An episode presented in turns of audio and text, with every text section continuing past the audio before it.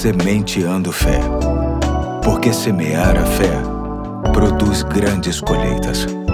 Olá, aqui é o Pastor Eduardo. Hoje é segunda-feira, dia 20 de março de 2023. E muito nos alegra estar com você nesta nova reflexão com base no livro Indescritível, Devocionais sobre Deus e a Ciência, que está adaptada e será trazida pelo meu ajudante mais velho neste projeto. Vamos ouvi-lo com carinho. Fala galera, aqui é o André Guilherme, filho do Pastor Eduardo e membro da Igreja Batista do Fonseca. Tudo beleza com você? Para quem ainda não conhece, como eu, os flocos de neve são bonitos, macios e gelados. São tão delicados que derretem facilmente pelo toque dos dedos. Porém, se você juntar um montão deles, saiba que serão capazes de cobrir tudo de branco cintilante podendo até se tornar um perigo quando começam a deslizar do alto de uma montanha, causando uma avalanche. O floco de neve se forma nas nuvens altas quando uma pequena gota de água congela e se torna um cristal de gelo. Os vapores de água se ligam ao cristal congelado e ampliam o floco de neve, lhe dando formas incrivelmente complexas e criativas.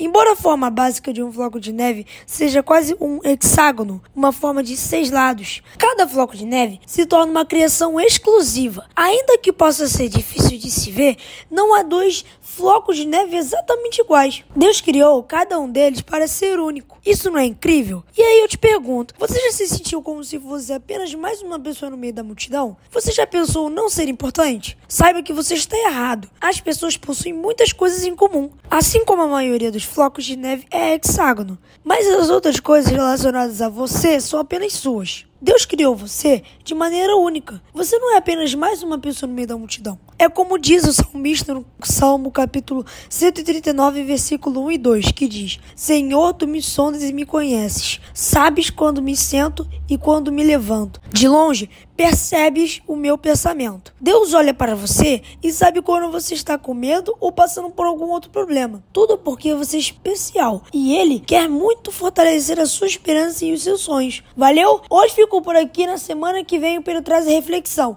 Forte abraço e até a próxima. Valeu, André. Forte abraço para você também. Deus te abençoe, assim como a todos que nos ouvem. E amanhã estarei dando continuidade à série É Fé que Não Acaba Mais. Conto com a sua companhia. Até lá. Tchau, tchau.